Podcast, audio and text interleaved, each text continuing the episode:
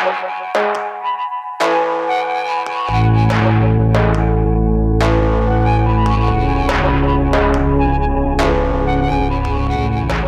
привет! Вы слушаете самый полезный русскоязычный подкаст о фитнесе, правильном питании и здоровом образе жизни бодибилдинг.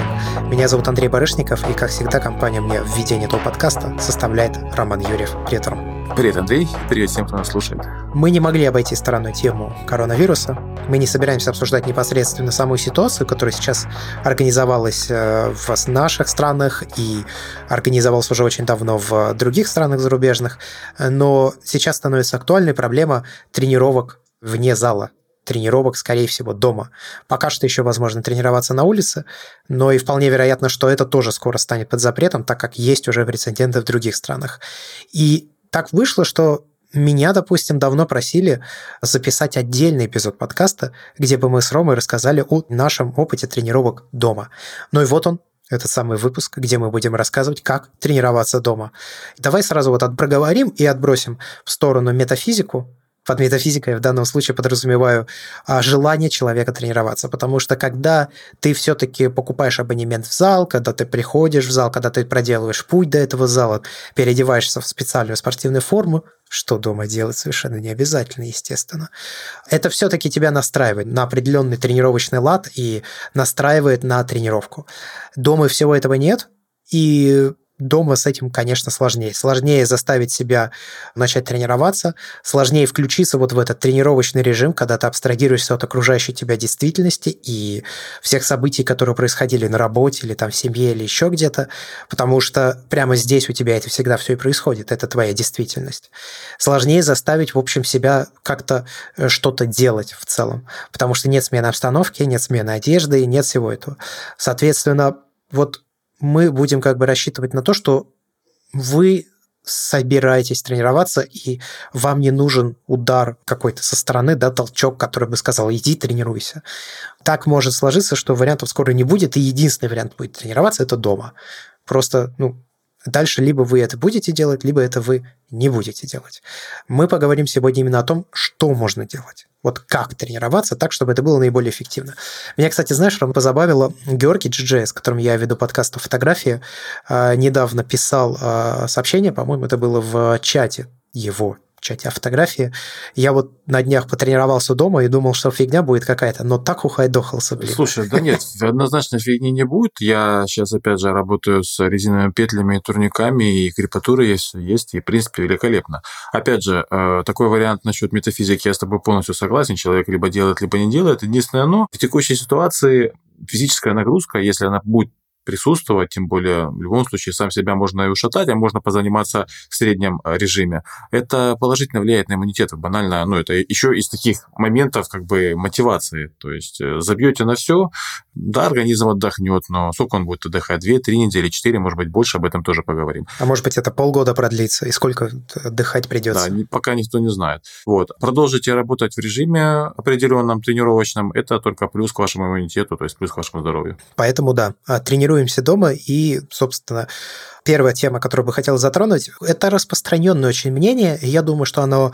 вполне, скажем так, осознанно сформировано, что тренироваться дома – это неэффективно. И это, конечно, полное заблуждение, потому что вы можете тренироваться дома практически так же эффективно, как в спортзале. Естественно, если у вас нет тренажеров, если у вас нет гирь, гантелей, штанги, стоек, каких-то гиперэкстензий, то, конечно, придется либо придумывать какие-то вспомогательные средства, либо использовать другие упражнения, о которых мы сегодня тоже поговорим, которые, может быть, потребуют немножко перестроения техники выполнения, переключения мозгов, да, поиска каких-то новых углов, еще что-то. Вот это все присутствует. Но нужно понимать, что тренажеры и тренажерные залы в целом это просто более удобная отвертка, более удобный инструмент для достижения результата. Но все это вы можете делать и дома в том числе. Опять же, мы можем посмотреть на различных людей, которые тренировались, начиная с античных времен. Ну, какие спортзалы? О чем вообще речь? Какие тренажеры? Ничего этого не было, но это не мешало им иметь прекрасную фигуру, Не у всех, конечно, но у тех, кто тренировался. Просто тогда это были вполне специализированные люди, а не все подряд. И это были необычные люди, это были атлеты, да, это была целая стезя жизненная, как, в общем, почти как воин. Ну, только вот, в принципе, сейчас, наверное, похоже, да. То есть профессиональные атлеты – это такие же специализированные воины. Но, да, ладно, все равно немножко в сторону ушел. а, поэтому просто сразу отбросьте мысли, что вот дома вы будете тренироваться, это будет не так эффективно. Это будет эффективно, если вы этого захотите и приложите приложите для этого усилия, голову и смекалку. Если же физической нагрузки у вас не будет, или вы же дома у вас не будет получаться себя заставить тренироваться достаточно эффективно, то, конечно, вы начнете сливать свои показатели. Это могут быть силовые показатели, показатели выносливости, либо же это будут э, показатели чисто визуальные, ну, в плане вашей мускулатуры. И вот я думаю, что стоит здесь немножко поговорить, как вообще вот стоит подходить к этой самой нагрузке. Что в принципе происходит? То есть а, первое касательно а, эффективности тренировок дома, скажем так, в плане поддержки того, что вы уже наработали. Потому что зачастую я очень много слышал от тренирующихся ребят, которые занимаются год, два, три, может быть, больше, что о, с этими всеми карантинами и так далее мы все посливаем, столько трудились, столько работали. А я говорю, ребят, ну, дома занимайтесь, отжимания, подтягивания, все. Не не, на что это, нам нужен тренажерный зал. Смотрите, первое, что стоит понимать. Тренажерный зал – это действительно более удобная отвертка, и самый главный плюс тренажерки, тренажеров и наличие штанг, гантелей, большого количества блинов э, разного номинала, скажем так, разного веса – это то, что вы можете свою нагрузку увеличивать аккуратно, постепенно, подконтрольно. Все. Но если речь идет о поддержке того, что вы уже наработали, и по этому поводу были исследования, допустим, вам нужно будет держать себя в форме, просто держать без фанатизма, чтобы это был поддержка иммунитета, поддержка мышечной массы, поддержка силовых показателей, поддержка силовой выносливости. Сколько вам необходимо нагрузки? Согласно исследованиям, э, вам нужна лишь треть от пиковой нагрузки, которая у вас была до этого, или даже не от пиковой, а от средней нагрузки, которая у вас была до этого в тренажерном зале, либо если речь идет о кардио. Всего лишь треть. Что я имею в виду? Как эту самую треть э, выделить, например, или что это такое? Допустим, вы тренировались 3-4 раза в неделю. А, для поддержки организма вам будет достаточно пары тренировок в неделю на все тело. При этом, касательно нагрузки именно силовой, то есть сколько это, работа со своим собственным весом тела, те же отжимания, те же подтягивания, этого более чем достаточно. А если добавить сюда какие-то дополнительные инструменты, скажем так, то есть э, будь то резиновые петли, о которых поговорим, либо гиря, либо э, турник, то вообще без проблем сможете не просто себя держать в форме, но, может быть, даже еще и потихонечку прогрессировать за счет того, что нагрузка будет э, другая, а для мышц это новый опыт, это новый стресс. Вот. Это что касается поддержки. И в таком режиме вы можете работать месяц, два, может быть, даже больше, никуда ваша мышечная масса не уйдет, ничего вы не сольете, если будете продолжать потихонечку держать себя в форме. Вот, соответственно, это эффективно, ничего страшного в этом нет. Конечно. Ситуации бывают разные, и вдруг случилось так, что приходится пропускать тренировки а, две недели, три недели, ну, допустим, месяц, возьмем там максимальный срок 4 недели, тоже ничего страшного нет. Опять же, почему я и Андрей, почему мы делаем акцент на вот конкретно этом моменте, почему мы об этом говорим? Психосоматику никто не отменял, и лишние нервы, они как раз вам навредят намного больше, чем если этих нервов не будет. То есть будет отсутствие нагрузки и нервы, это кортизол, это плохо на самом деле. Это влияет на все. И на иммунитет, и на ту же самую вашу мышечную массу и так далее. Если вы понимаете, что происходит, а, в таком случае меньше нервов, меньше напряга, лучше настроение, и все будет намного лучше. Так вот, как быстро вы восстановитесь, допустим, если месяц не делаете ничего? Организм восстанавливает то, что у него было наработано, в три раза быстрее, чем вы это нарабатывали. Примерно в три раза быстрее, потому что все пути уже исследованы, разведаны, то есть тело, оно ведь не убирает полностью там мышцы или еще что-то. Чуточку меньше гликогена, чуточку уменьшается в объемах миофибрила, хотя вот они не исчезают, то есть то, что наработано, оно остается. Уменьшается количество митохондрий, уменьшается количество красных кровяных телец. Но организм, вот мышечная память э, в общем смысле, как это известно, а, это не сказки, а если говорить конкретно, то тело просто помнит все эти пути, и когда увеличивается нагрузка снова, когда она возвращается, организм довольно быстро возвращает все эти запасы обратно, в частности, три раза быстрее. Это же касается и мышечной массы. То есть, допустим, для того, чтобы наработать килограмм качественной мышечной массы, в среднем, если вы уже так подошли к какому-то своему пику, нужно ну, 4-5 месяцев, примерно столько. Это я говорю не о новичках, а если вы уже достаточно давно занимаетесь. Если вы потеряли этот самый килограмм мышц, чтобы вам его вернуть, достаточно будет банально полутора-двух месяцев.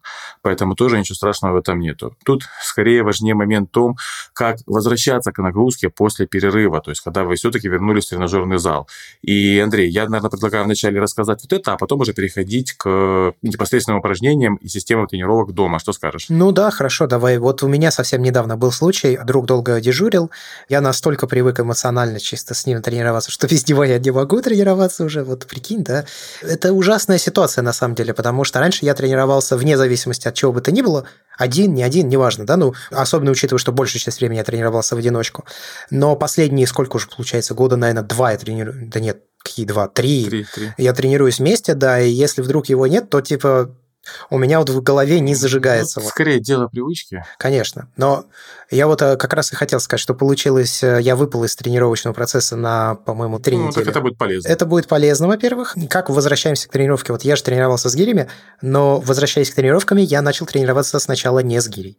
Первые две тренировки я провел у нас, это были отдельные мышечные группы, постепенно, чтобы вошли в работу. То есть я начал с груди, которая, кстати, играет наименьшую роль при тренировках с гирями. Постепенно перешел к рукам, плечам, спине. Поделали типа 5 подходов по 20 махов с гири, то есть еще без толчков, без рывков, без вот, сложных, скажем так, упражнений, без каких-то огромного количества повторений, ну типа там мы делаем по 750 повторений, без всяких вот таких штук. То есть просто постепенно прорабатывая каждую мышечную группу, приводя себя в тонус в целом, и лишь потом уже берясь за ручку гири. Я вот так нас вел в тренировке. Меньше веса, естественно, рабочие, меньше повторений, подходов, ну, всего меньше. Меньше упражнений в самой тренировке. Да, хороший вариант, и, собственно, так и стоит подходить. Если говорить в цифрах, что делать, допустим, вот месяц вы не занимались вообще и возвращаетесь в тренажерный зал, э, скажем так, то Тут на самом деле все просто. У вас была какая-то определенная тренировочная программа. Пусть это будет сплит, трехразовый, три раза в неделю вы занимаетесь. Э, когда вы возвращаетесь с силовой тренировки через месяц ничего не делания, на первой тренировке берете свою программу, берете свой план, который у вас был там на последней неделе, но от первой тренировки вы убираете примерно 40% нагрузки. Я говорю не о том, чтобы уменьшить вес, увеличить количество подходов, а просто вот у вас определенный вес на 12 повторений, 3 подхода. Вот от этого веса убираете 40% и делаете вот этот самый вес на 3 подхода по 12 повторений. То есть тренировка будет очень-очень, даже через месяц для вас достаточно легкой. А, не надо рваться, не надо там поверьте, чувствуйте все будете прекрасно, потому что месяц это прекрасно становится и ЦНС, и э, все микротравмы заживают, и суставы связки. Будут на самом деле хотеться рвать и метать, вот, реально. Этого делать не стоит, это будет большая ошибка, которая просто-напросто продлит ваш возврат в спорт. Минус 40, ну, минимум минус 30% от вашей привычной нагрузки, которая была, скажем так, три недели назад или месяц назад. Это первая тренировка проходит день, отдыхаете, вторая тренировка, то есть, допустим, первый понедельник, вторая среду, вы вычитаете 20-25% от вашей плановой тренировки. Если это сплит, то там тренировали в понедельник грудь, бицепс, в среду, допустим, спина у вас трицепс, вот берете эту тренировку на спину трицепс, берете свой план, вы читаете 20-25%, выполняете его. Это вторая тренировка. Третья тренировка. Вы можете выполнять или свою примерно плановую, или минус 10% от того, что у вас было запланировано. Неделя – это примерно столько достаточно для того, чтобы вам вернуться в тонус. Со следующей недели вы можете повторить свой тренировочный план последней недели, когда вы занимались, и дальше работайте по плану. Все очень просто. С другой стороны, если вы этого не сделаете, если вы попытаетесь, а я с этим сталкиваюсь довольно часто, человек приходит в зал, он отдыхал, силища много, ну сейчас я как пожму, как сделаю. Что происходит? Ваш организм за месяц, он уже и силу теряет, и выносливость, он теряет все. А, но голова помнит, что я поднимал большое количество веса, и помним, что на самом деле наш мозг, он зачастую нас ограничивает. Когда мы занимаемся долго, он может задействовать одновременно большее количество мышц, мышечных волокон. Грубо говоря, сила фактически остается. Но в первую тренировку, поработав по своему плану, вы травмируетесь. Я не имею в виду какую-то лютую травму, а именно будет слишком большое количество повреждений тех же самых миофибрил. На следующий день у вас будет совершенно жуткая крепатура, и к среде через день вы не факт, что вы вообще восстановитесь до, для того, чтобы тренироваться. Вот, давай я здесь немножко расскажу на своем примере. Опять же, у меня еще живы воспоминания. В общем, штука какая. Так как я последние Сколько я уже тренируюсь с гирей? Ну, давно. Уже несколько месяцев прошло. Да, да, Да? да. да. Ну вот смотри, это всегда были силовые упражнения, да? Я там, помнишь, рассказывал, как у меня выросли силовые при подъеме на бицепс штанги. Да. Это самое Но впечатляющее. подъем на бицепс штанге это было 4-6 э, повторений, как когда более высокий вес становился, ну, типа там 3 повторения. Когда я вот выпал из тренировочного процесса на несколько недель и вернулся вместе с другом, у нас вторая или третья тренировка, это были бицепсы. И я сделал э, много повторку, как мы тренировались раньше. Но при этом, так как сила выросла, несмотря на месяц простоя, вес на этой многоповторке был больше. Ну, потому что легкий вес, с которым мы раньше тренировались, вообще не чувствовали. Рома, Рома, у меня такой крепатуры в руках никогда не было. Я не мог их вообще разогнуть. Я полторы недели не мог разогнуть, блин, руки. Понимаешь? Да, да я прекрасно представляю, что это такое. Я и сам такие ошибки совершал. То есть я не мог разогнуть руку, чтобы разогнуть руку. Вот ты ложишься спать, да, и ты хочешь разложить руку, но больно, адски больно. Ты берешь второй рукой и потихонечку, потихонечку, надавливая на вторую, ее разгибаешь. Что возникает вопрос, что делать со второй рукой? Ты кладешь ее согнутой под подушку, просишь, в моем случае, Вику просил, ложись. Она клала голову на подушку, и дальше я раскручивался боком, разгибая вторую руку. Ну, то есть, это был просто кошмар. Я не понимал вообще, чего мне с ними делать. Вот как э, вы можете посмотреть на примере, вот есть армрестлер Цыпленков. У него все время руки согнуты в локте.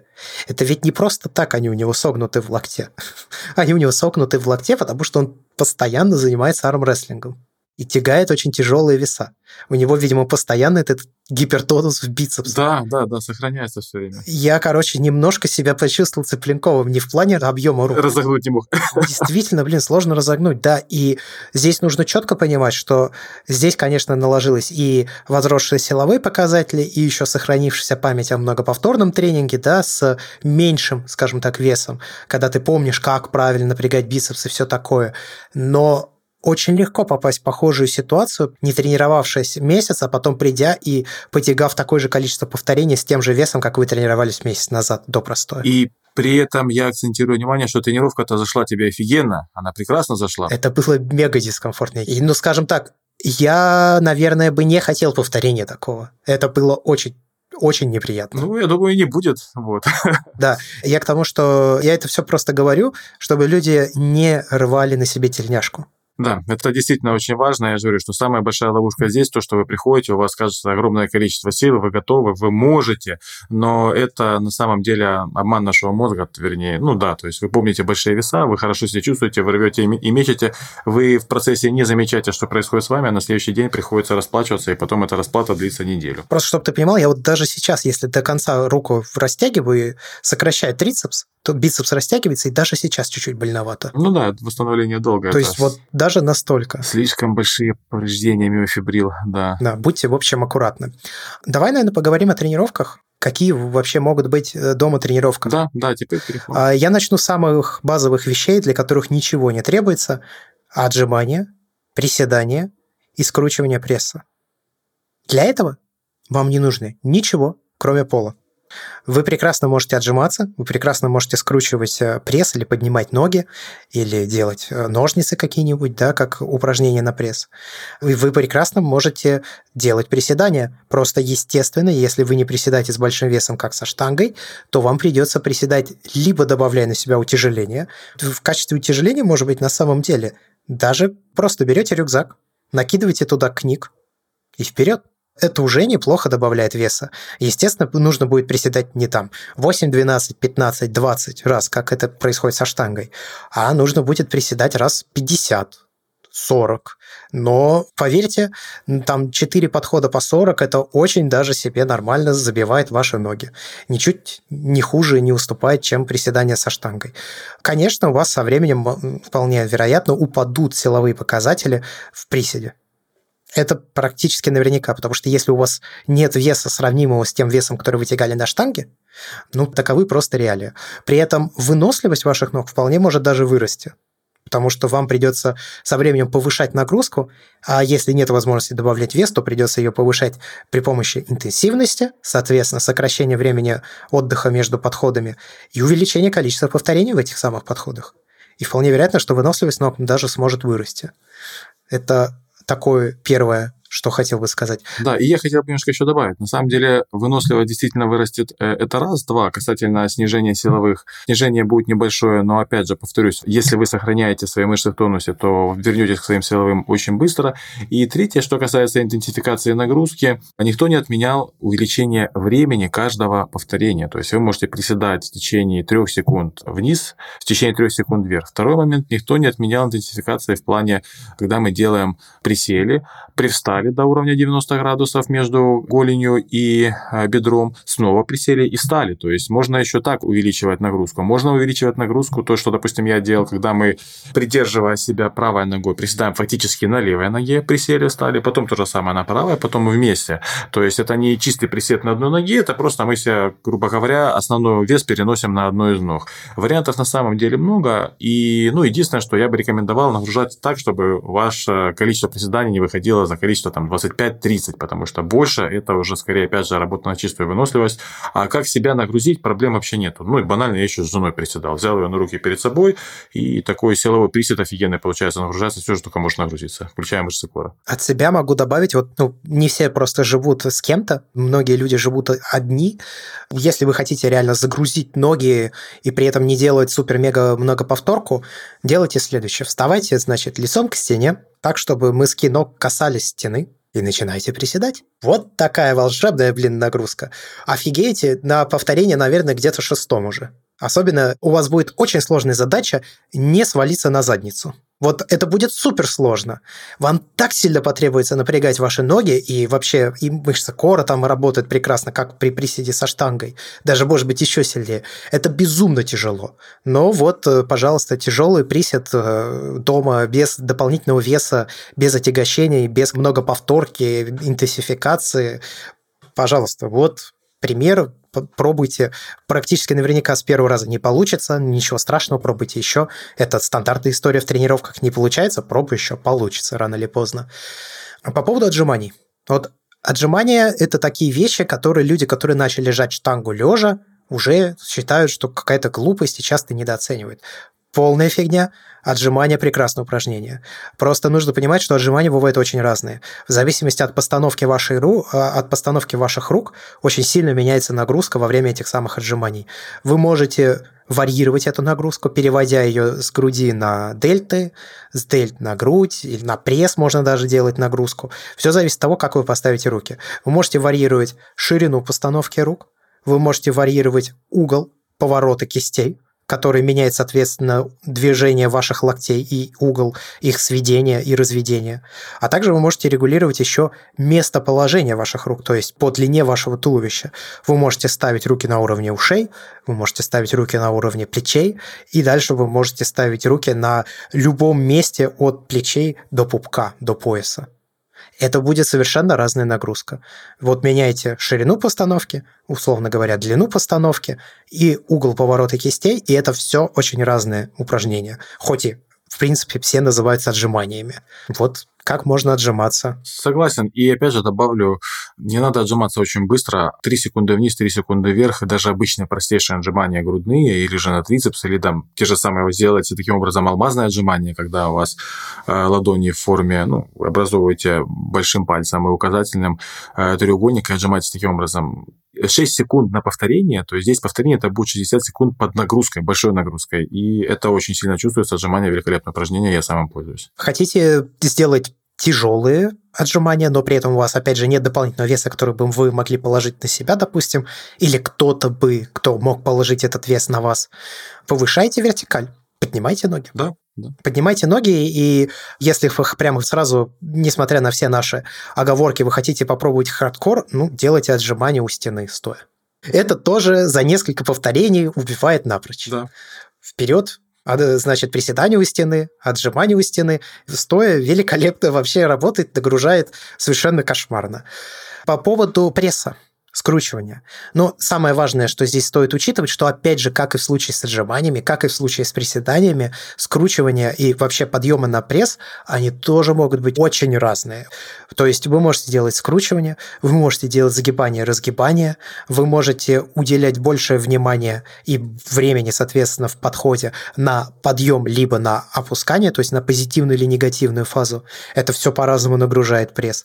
Вы можете задействовать ноги, вы можете поднимать, опускать ноги либо вместе с туловищем, либо после туловища, либо перед туловищем, варьировать их, это все тоже влияет на вашу нагрузку на пресс. Вы можете делать ножницы, то есть это такая полустатическая на самом деле нагрузка, потому что положение ног по вертикали находится приблизительно на одном и том же уровне. Это тоже своя нагрузка на пресс. И это я еще не затрагиваю, если у вас вдруг дома есть турник, э, который можно повесить либо в дверном проходе, которые такие цепляются за карниз, либо те, которые вы не сами сверлили в стены, как, допустим, это сделано у меня, вы можете делать подъемы ног, ну, висом, да, вы можете висеть на ногах и поднимать корпус. Это тоже совершенно другая нагрузка. Нужно, опять же, просто отдавать себе четко отчет, что если вдруг вы начали привыкать к какому-то виду скручивания и сгибаний на пресс, то вы можете просто поменять это упражнение. Это будет все еще подъем на пресс, но это будет совсем другая нагрузка. Никаких проблем здесь с вариативностью тоже нет.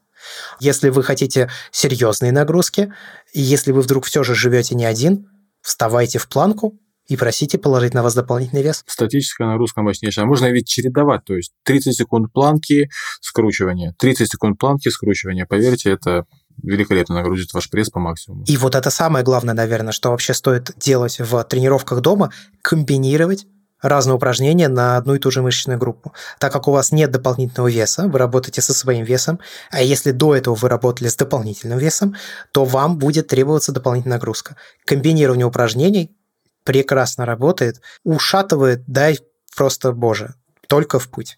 Все эти суперсеты, так называемые, пожалуйста, вперед. Дома можно делать это просто разными упражнениями, и никаких проблем не будет возникать. Ну а если вдруг у вас дома есть а, какие-то тренажеры, штанга, допустим, и этого уже достаточно для того, чтобы делать, в принципе, вообще все – вы точно так же, как и в тренажерном зале, можете делать подъемы на бицепс, разгибание на трицепс, вы можете делать тягу штанги к поясу в наклоне, вы можете делать румынскую тягу, вы можете делать мертвую тягу, вы можете делать становую тягу, а у вас миллион разных вообще упражнений, которые сразу вам становятся доступен. Вот реально, если есть всего лишь одна штанга, без каких-либо вспомогательных вещей, то вы уже можете делать то процентов 80 того, что можно делать в зале. Если у вас еще есть дополнительно две гантельки, но ну, это уже почти 100% того, что можно делать в зале.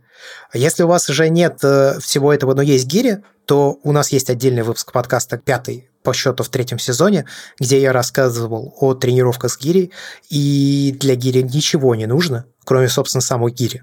Вы можете тренироваться дома с ней без всяких проблем. Зал для этого совершенно точно не нужен. От себя добавлю вариант, э, причем вариант это очень бюджетный, резиновые петли. Э, есть 5 э, стандартных резиновых петель, обычно они так и продаются наборами. Ну, в наборе 4, 5 это такая самая мощная. Собственно, я пользуюсь сейчас резиновыми петлями, тренируюсь с ними сам, помогаю людям, с которыми я работал, то есть кому тренировки останавливать, скажем так, нельзя, там они в э, середине какого-либо цикла были. Резиновые петли – это фактически полноценная замена тренажерного зала, полноценная замена гантелей, во многом полноценная замена штанги, э, при условии, что вы соблюдаете технику выполнения упражнений и все время присутствует небольшое увеличение нагрузки. Собственно, Петли, ну, опять же, зачастую воспринимают как что-то такое эфемерное, но каждая петля из пяти стандартных, она имеет свои уровни натяжения. В среднем это там, самая простая, где-то до 16 килограмм при растяжении ее на 120 сантиметров. Э, далее у нас следующий уровень, по-моему, до 26 или 28 килограмм, потом до 38-39, а потом до 50-55, и самая суровая это от 70 до 80 килограмм при растяжении на 120 сантиметров. То есть там вполне реальная нагрузка и она ощущается очень хорошо. Я скажу даже больше. Для реабилитации петли даже лучше, чем работа с небольшим весом в тренажерном зале, потому что когда вы работаете с петлей, у вас всегда присутствует натяжение, то есть нету момента, когда вы что-то можете сделать резко, и вот это натяжение от низа оно, оно легкое, кверху оно увеличивается, то есть в стартовой фазе движения вы получаете минимальную нагрузку, в финальной фазе движения, то есть в так называемом пиковом сокращении вы получаете нагрузку максимальную. Это похоже на цепи. Э, совершенно верно. Это похоже на цепи, но нагрузка еще более аккуратненько распределяется. И тут два момента. Момент номер один. Работая с резиной, практически невозможно травмироваться, если вы все делаете правильно. То есть это практически исключено, потому что мышцы в натяжении постоянно. Просто так они у вас не порвутся. Они рвутся от резких движений. Когда вы это делаете что-то резко, с резиной вы резко ничего не сделаете. Но тут еще и кроется одна большая засада. Когда вы тренируете с петлями, кажется, что ну, заниматься довольно легко, когда вы выполняете привычные упражнения, нагружаете там на себя, даже учитывая там то, что вы знаете вес, натяжение, соответствующий вес. И тут важный момент. Нагрузка должна быть средняя, не должно быть очень тяжело, потому что иначе вы перетренируетесь с петлями. Нагрузка совершенно другая, и из-за того, что вы каждый раз получаете практически пиковое сокращение, вот это очень-очень легко перетренироваться. Я сам с этим сталкивался, сам умудрялся перетренироваться с петлями, особенно когда только начал изучать этот вопрос. То есть, ну что там, петля, повторяем, как делаем мы то же самое со штангой или с гантелькой, нагружаем так, чтобы было тяжело и горело. Так вот, если нагрузить так, чтобы было тяжело и горело, на следующий день будет вот примерно то же самое, что рассказывал Андрей в своем опыте, когда он добрался до привычных упражнений после того, как у него очень сильно увеличилась сила в работе на бицепс. Поэтому это момент важный. Нагрузка должна быть средней, без лютого жжения. Поверьте, на следующий день вы все почувствуете чувствуете? Как вы поработали что вы поработали? Все так. Нам тут а, по теме, знаешь, вопрос а, задали как раз вот то ли вчера, то ли сегодня прислали письмо. Ли Владимир написал следующее. Здравствуйте. Спасибо за лучший подкаст про физические нагрузки. Такой вопрос. Будет ли прогресс без отказных повторов. Дело в том, что я тренируюсь дома. У меня есть скамья, штанга, гантели, турник и брусья. Но так как страховать меня некому, жена в этом не помощник, а просить больше некого, потому что тренируюсь поздно. Отказные повторы я не делаю. Стараюсь следить за питанием, БЖУ, калории. И еще один вопрос. Есть ли смысл употреблять креатин? На данный момент пью протеин, так как не всегда получается получить норму белка. Еще раз спасибо за ваш труд и знания. Да, если кратко, то прогресс без отказных повторов будет. Но здесь нужно уточнить, конечно, в чем прогресс. В принципе, он будет везде. Просто э, где-то, ну, допустим, в силовых упражнениях он может быть чуть менее эффективный, чем, ну, если вы тренируетесь на мышечную массу. Просто, э, как пример, я большую часть времени всегда тренировался на мышечную массу, у меня не было отказных подходов вообще никогда. Ну, то есть вот таких, что вот все, я больше не могу. То есть я всегда, как правило, мог сделать еще один-два раза. Ну, то есть вот я всегда отдавал себе отчет, что моя голова, в принципе, ну, может заставить мышцы сократиться еще один-два раза. И никогда не делал отказ. Никогда. Ну вот, скажем так, тут нужно опять же, давайте уточним, что такое отказ. Вот, скажем, есть определенный вес, который ты вот берешь и понимаешь, что ну, ты не можешь его поднять. Я не считаю, что это отказ. Это просто вес, который ты не можешь еще поднять. Отказ, я понимаю, это когда вот то, что ты спокойно делал, внезапно бац, и сделать не можешь. Вот с гири у меня такое было. С гири у меня было, когда мы делали жимы э, гири, ну, то есть от плеча вверх. Вот здесь у меня было, что я, э, все, я не могу больше выжить. То есть я жму, жму, жму, и я понимаю, что все, отказ. У меня мышца больше... Она не может еще сильнее напрячься. И гири уже вверх не поднимается. Вот здесь у меня такое было. Но в целом, да, конечно, даже без отказных тренировок прогресс будет. А по поводу отказа я расскажу сейчас даже немножко более, скажем так, с цифрами и с учетом ряда исследований, которые по этому поводу проводили. А, кстати, информация, скажем так, достаточно новая, то есть это относительно новое исследование. И смысл, если говорить кратко, в том, что отказ для прогресса не обязателен. Я даже скажу больше, отказ может быть вреден, если пользоваться им неправильно. Давайте вспомним, откуда пошла вообще сама идея работы в полный отказ. Первым ее популяризатором стал Майк Менсер, и им же пользовался Дориан Яц, из таких известных людей. Майк Менсер тренировался, если я не ошибаюсь, по-моему, один раз э, в неделю или что-то такое, или даже полторы недели. Ну, известная система тренинга, когда мы делали всего лишь один отказной подход, но прям такой, что прям в ноль. И мы что тренировали не часто, то есть раз там в три, в четыре, в пять дней такая система была. С тех пор, вот именно тогда начали обращать внимание на мышечный отказ. Мы вот тренируемся до совершенно лютого мышечного отказа, вот, и все будет хорошо. Но э, что говорят исследования и, в принципе, как что показывает практика? Мышечный отказ – это не только отказ физически ваших мышц, это еще и отказ вашей центральной нервной системы. То есть, если вы работаете до отказа, прямо так, что по отказу, то вы пытаетесь последний раз поднять, вы просто не можете этого сделать, то есть не поднимается, штанга падает обратно. Если это реально мышечный отказ, это огромнейший перегруз центральной нервной системы. Это хорошо для мышц, да, то есть они поработали в ноль. Но это перегруз центральной нервной системы. Далеко не каждый такой перегруз может выдерживать. Опять же, не забываем о том, что, допустим, если говорить о топ-спортсменах, они применяют э, не только куриные грудки и витамины, но еще и фармакологию, зачастую спортивную, которая положительно влияет на ЦНС, на скорость ее восстановления.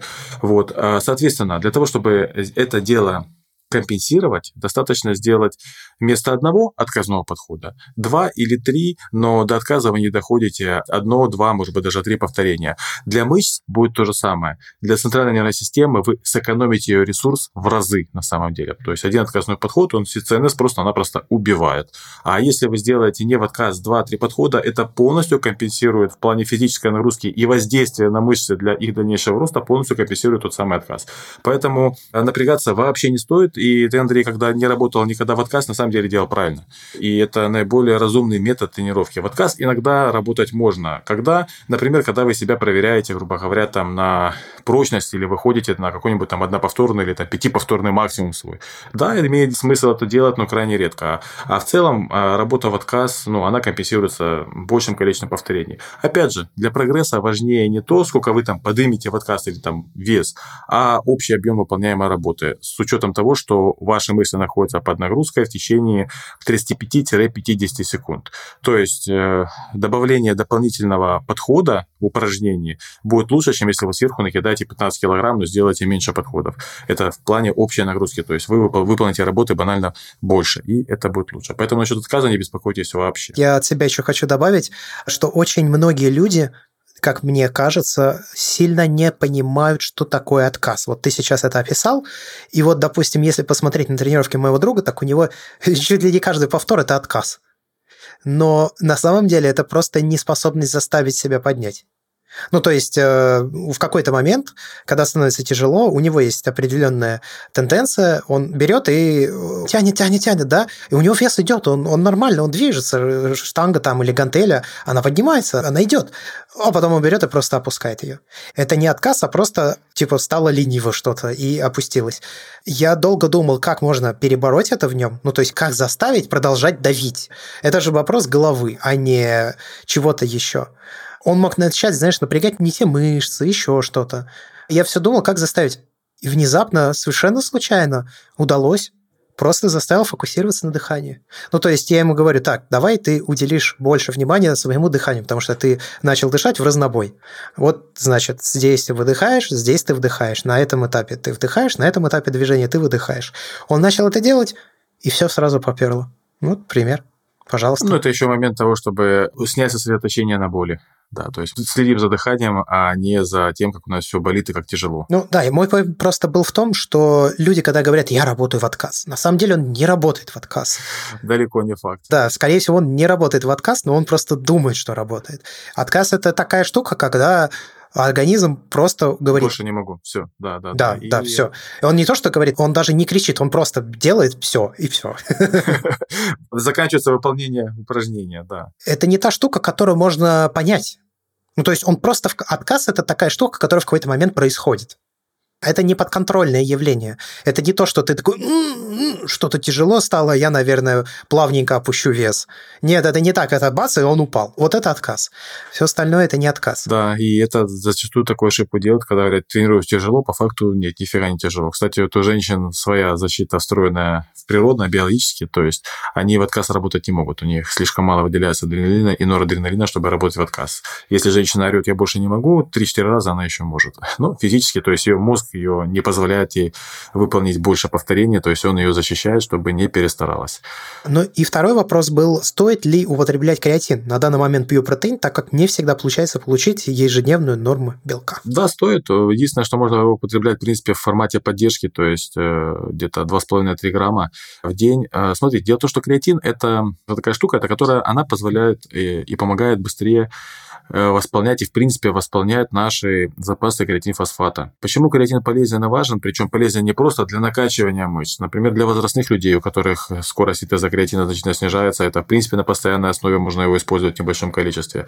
Если вы занимаетесь спортом, э, ваш запас креатина в организме, там, в районе 100-150 грамм, он довольно быстро подходит к концу, потому что в привычном режиме человек расходует около 2 грамм креатина в сутки. Если вы тренируетесь в тренажерном зале или вообще есть силовая работа, это количество используемого креатина увеличивается, а восполнить вы его можете только из э, белка, из белковых продуктов, причем далеко не всех. То есть там достаточно много креатина в говядине, в красном мясе, вот, но вы же не будете каждый день кушать говядину. В ряде других белковых продуктов его меньше, и использование креатина как добавки помогает это компенсировать. А если будете работать дома, то, пожалуйста, то есть используйте креатин, если у вас, как бы сейчас не будет получаться работать там на мышечную массу и так далее, используйте его меньше, 2-3 грамма. Если у вас обильное питание, прям мега обильное в плане белковых продуктов, можете его не использовать. Но в целом, опять же, повторюсь, креатин это не просто накачаться, креатин это еще и возможность компенсировать и восстановить потери креатина, которые у вас значительно увеличиваются, когда вы занимаетесь физически. Я бы добавил пример тренировки с резиновыми петлями, то, как тренируюсь я. Давай. И то, как я рекомендую заниматься, это пример достаточно простой. Вот. Э, найти технику выполнения упражнения в Ютубе несложно, то есть просто набираем в поиске упражнения с резиновыми петлями, там, в принципе, есть целый набор упражнений. Э, на самом деле все просто. Техника выполнения, она очень похожа на технику с гантелями и со штангой. Итак, мой вариант тренировки с резиновыми петлями. В частности, это тренировка full body. Делаю ее 2-3 раза в неделю. Помимо прочего, у меня еще есть кардио присутствует, но это в основном ходьба. Опять же, смотрите, вспомните о том, что я говорил насчет поддержки себя в состоянии тонуса. Это же касается и вашей выносливости и силовой выносливости. Если вы три раза в неделю бегали по часу до этого, вот это было ваше кардио. Сейчас вам хватит те же самые три раза в неделю не бегать, а ходить. То есть прогулка с любимым человеком, с друзьями там, или самостоятельно час-полтора. Это достаточно, чтобы держать себя в тонусе в плане кардио. Возвращаюсь к упражнениям тренировки. Моя тренировка. Упражнение номер один – это приседание с резиновыми петлями. А петли я натягиваю на плечи. У меня получается такой своего рода вариант фронтальных приседаний. Просто это банально удобнее, чем цеплять петлю за шею. 2-3 рабочих подхода на 10-12 повторений. В моем случае а, нагрузка получается в районе 70-80 килограмм. То есть это я использую самую широкую зеленую петлю плюс сверху еще красную. Хотя по цветам не, не привязывайтесь, у каждого они свои. Но стоит понимать, что мой рабочий вес приседания 120-140 килограмм. Хотя сейчас, учитывая некоторые сложности с коленами, я так давно не приседал, но с резиновыми петлями без проблем с 80 килограммами нагрузки я приседаю 2-3 подхода, и ноги чувствуют себя прекрасно. Причем они себя начинают прекрасно чувствовать. Вот ты делаешь делаешь подход, ни хрена не чувствуешь. Когда э, отпустил петлю, понимаешь, что ноги поработали очень даже хорошо. Второе упражнение – это мертвая тяга с резиновыми петлями. Выполняется точно так же, как мертвая тяга с гантелями, например, только вместо гантелей резиновые петли. Нагрузка у меня в районе 50-60 килограмм. Э, нагрузка натяжения э, 2-3 подхода по 15 повторений. Время отдыха между подходами, как обычно, то есть это э, от минуты до двух, в зависимости от того, насколько вы тяжело ушатываетесь. Далее э, спина и грудь. То есть я обычно объединяю э, упражнения для того, чтобы сэкономить на тренировке. Моя тренировка занимает около 50 минут. То есть упражнение номер один – это подтягивание широким хватом. Три подхода на максимальное количество повторений. Э, я это дело объединяю с отжиманием от брусьев. То есть три подхода подтягивания, три подхода отжимания от брусьев. Опять же, у меня под брусья я отжимаюсь на максимальное количество повторений. При этом не спешу, и это у меня грудные отжимания, то есть в нижней амплитуде отжимания. То есть максимально глубоко опускаюсь, э, разгибаю руки до 90 градусов между плечом и предплечьем. Длительность каждого повторения у меня в районе 3-4 секунд, то есть пара секунд вниз, пара-тройка секунд вверх. Очень аккуратно это делаю для того, чтобы, опять же, увеличить нагрузку, потому что отягощений для отжимания нету. С резинкой пробовал, мне неудобно ее натянуть, чтобы она мне делала сопротивление, поэтому компенсирую это тем, что увеличиваю длительность подхода по времени. А следующее упражнение, еще одно упражнение на спину, плюс оно же нагружает бицепс, это подтягивание обратным узким хватом. Три подхода на максимальное количество повторений. Его я объединяю с отжиманиями от, ну, в данном случае, от очень низкого турника, он практически на уровне земли, но я еще и создаю сопротивление с помощью петли. Это в моем случае петля, она создает натяжение около 20-30 э, килограмм. То есть я через спину натягиваю эту петлю на руки и начинаю отжиматься. То есть, ну, своего рода получается жим лежа с нагрузкой. То есть мои там килограмм 40 плюс 30 килограмм от петли, плюс то, что пиковое сокращение, общая нагрузка килограмм получается 80, и в, медленно выполняя это по 4 секунды на каждый повтор, я делаю 10-12 повторений, грузится все великолепно. И последнее упражнение – это либо трицепсовое отжимание от брусьев, то есть трицепсовое отжимание, когда мы, наоборот, разгибаем руки полностью, а вниз опускаемся до уровня 90 градусов между плечом и предплечьем, то есть верхняя часть амплитуды при отжимании от брусьев, либо это разгибание рук с резиной, перебрасываем резину через турник и делаем то же самое, что мы делаем в блоке. Либо это могут быть э, обратные отжимания, когда мы за какую-то лавочку опираемся, отжимаемся, но для меня обратные отжимания, они слишком легкие, поэтому у меня это либо трицепсовое отжимание от брусьев, либо разгибание рук с резиновыми петлями. Отдельное упражнение на бицепс я сейчас, в принципе, даже не делал, потому что у меня он офигенно нагружается при подтягиваниях обратным узким хватом. Но как вариант можно делать обычный ПШБ, подъем штанги на бицепс, только вместо штанги у меня просто алюминиевая палка, на которой я натягиваю резинку, держу ее ногами, регулирую э, натяжение, какое мне необходимо, и получается обычный ПШБ. Опять же, если у вас есть резинки и обычная алюминиевая палочка, которую вы можете найти, я не знаю, там есть такие палки, на которые в ванной вешаются шторки. Вот, я половинку от такой штуки отковырял, у меня получилась палка, она фактически заменяет штангу везде. Это и подъем штанги на бицепс, это и всевозможные тяги, это и французский жим. То есть, в принципе, вместе с такой палкой у вас еще появляется фактически штанга с той решательностью, что сопротивление оказывают не блины, висящие на ней, а резина. Вот такая тренировка, на нее уходит у меня 40-50 минут, нагружаюсь офигенно, крепатура на следующий день даже чувствуется. И 2-3 раза в неделю мне этого достаточно для поддержания себя в тонусе. И любому человеку, который будет ей пользоваться, этого тоже будет достаточно, чтобы держать себя в хорошем тонусе, сохранять мышечные объемы, сохранять силу в течение, ну, как минимум, пары месяцев. Что ж, ну, за этим, я думаю, мы можем заканчивать наш выпуск подкаста. Большое спасибо всем тем, кто поддерживает нас на сайте patreon.com slash Без вас бы, вполне вероятно, подкаст бы не мог выходить, потому что не было бы возможности оплачивать работу нашего звукорежиссера. Ну и вы можете присоединиться к этим людям, если перейдете на patreon.com slash И я знаю сейчас не самые простые времена, но 5 долларов в месяц если вдруг что, вы получаете доступ к дополнительному аудиоконтенту, который мы с Ромой записываем каждому выпуску подкаста. А иногда это бывает что-то связанное со спортом, иногда это что-то не связанное со спортом, может быть что-то абстрактное совсем, иногда мы просто готовимся к подкасту, и тогда это, наверное, не самый интересный для прослушивания выпуск, но это закулисье подкаста, которому мы предоставляем доступ. Тренируйтесь дома, не болейте, будьте внимательны к себе и близким и следите за здоровьем. С вами были два человека, я Андрей Барышников. И я Роман Юрьев. До скорых встреч, пока-пока. Всем счастливо.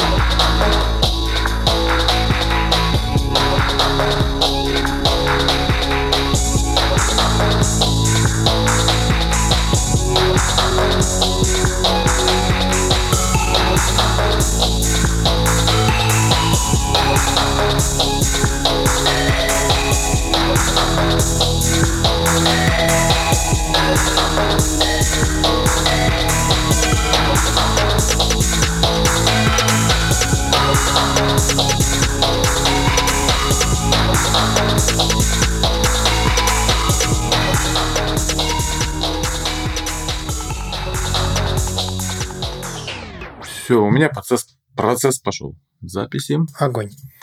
Я там тоже и на, набросал. добавил. Ага, набросал. Да, уже. да, я видел. Но я почему предложил эту тему? Ну, потому что она сейчас актуальная, и меня несколько человек за последние две недели просили рассказать. У нас был с тобой выпуск, где мы немного затрагивали тренировки на улице. На улице. Ну, да, и частичное дома, но это было давно, и он не был... Ну, короче, люди хотят отдельный выпуск подкаста, чтобы вот прям отдельный выпуск э, подкаста, С где подробно разобрана я, эта да, тема. Да, да, я даже предложу и программу, как бы, что можно делать. То есть у тебя, в частности, я как раз расписал, что у тебя это гиря и уличный воркаут, а я расскажу работу с резиновыми петлями. И то, и то можно раздобыть, как мы, как минимум, вообще не проблема. Ну и плюс вариант там вообще без ничего, который можно делать.